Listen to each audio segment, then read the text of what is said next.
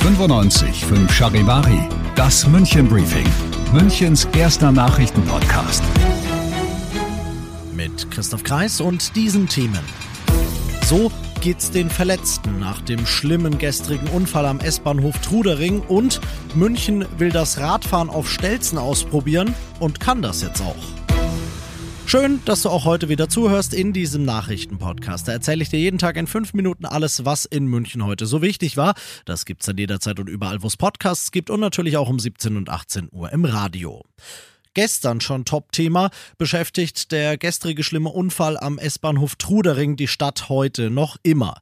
Denn es gibt Neuigkeiten zu den drei Schwerverletzten, die es da gestern gegeben hat und die hat Charivari München-Reporter Olli Luxemburger. Ja, zwei von ihnen, ein 24-Jähriger und eine 15-Jährige, die hier in München im Krankenhaus liegen, die sind in ein künstliches Koma versetzt worden, weil ihr Zustand weiter äußerst kritisch ist. Ein bisschen besser sieht's beim dritten Patienten aus. Der Zwölfjährige, der ist soweit stabil.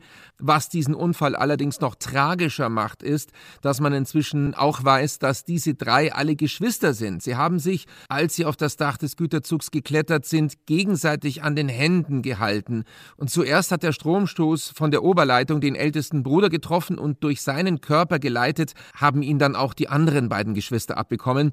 Die Ärzte sind aber trotzdem zuversichtlich, dass sie alle drei durchkommen werden wollen wir es hoffen. Auch die Bundespolizei hat mit dem Fall auch heute immer noch alle Hände voll zu tun. Wie ist da der aktuelle Stand?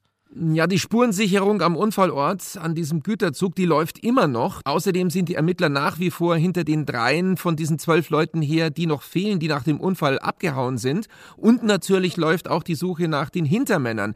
Denn alles deutet darauf hin, dass eine gut organisierte Schleuserbande dieses Dutzend Leute aus der Türkei illegal über Italien nach Deutschland geholt hat. Danke, Luxi. Alle weiteren Infos zu diesem Fall findest du natürlich auf charivari.de. Du bist mittendrin im München Briefing und so wie du es gewohnt bist, nach dem ersten großen München-Thema schauen wir auf das, was in Deutschland und der Welt heute so los war. Du könntest heute theoretisch noch einen Hä? Moment erleben. Einen Hä, wieso funktioniert meine EC-Karte nicht? Moment, um genau zu sein, nämlich dann, wenn du einkaufen gehst. Das liegt nicht an dir, sondern das liegt an einer bundesweiten Softwarestörung bei mehreren Zahlungsdienstleistern. Die Geräte können deshalb aktuell schlicht keine EC- oder Kreditkarten lesen. Charivari-Reporterin Michelle Gradell. Egal ob im Supermarkt oder in der Drogerie, bei einem Kartenzahlungsgerät von einem speziellen Typ gibt es aktuell Probleme, unabhängig davon, bei welcher Bank man Fachmann ist. Von allen eingesetzten Geräten in ganz Deutschland mache das betroffene Gerät aber nur einen geringen Anteil aus, so der Bundesverband Deutscher Banken. An der Fehlerbehebung werde bereits gearbeitet, trotzdem kann es überall zu Störungen kommen und Kunden müssen sich darauf einstellen, heute teilweise an der Kasse nur mit Bargeld bezahlen zu können. Russland in Gestalt seines Vizeaußenministers Rodenko stößt die Tür heute ein Stückchen auf. Wir sind gesprächsbereit, sagt er angesichts der sich verschärfenden weltweiten Nahrungsmittelkrise.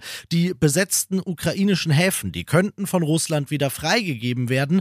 Einen Haken hat die Sache freilich. Russland will dafür, dass westliche Sanktionen wieder aufgehoben werden und nicht nur das, Charivari-Korrespondent Ulf Mauder. Die Ukraine fordert seit langem die rasche Lieferung schwerer Waffen vom Westen, um damit auch den Weg für die Weizenexporte in die Welt freizuschießen. Russland bietet nun einen Korridor an für den Export per Schiff, dafür aber soll die Ukraine ihre Küste von Minen räumen. Das ist nicht in Sicht. Russland schafft hier in der Ukraine indes weiter Tatsachen. Im besetzten Gebiet Herson und in der Region Saperosche festigt Moskau nun seinen Einfluss mit der vereinfachten Vergabe von russischen Pässen.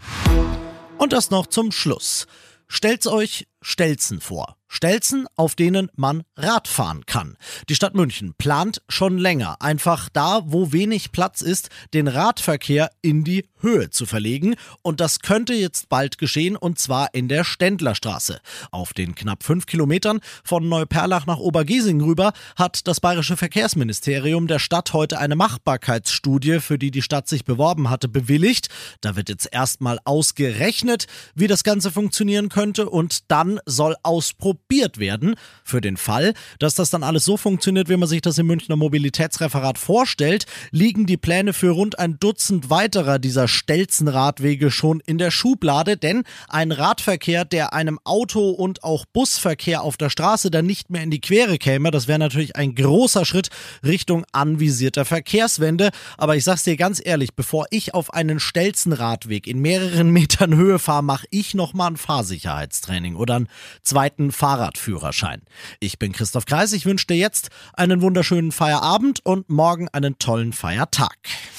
95.5 Charivari, das München Briefing, Münchens erster Nachrichtenpodcast. Die Themen des Tages aus München gibt es jeden Tag neu in diesem Podcast. Um 17 und 18 Uhr im Radio und überall da, wo es Podcasts gibt, sowie auf charivari.de.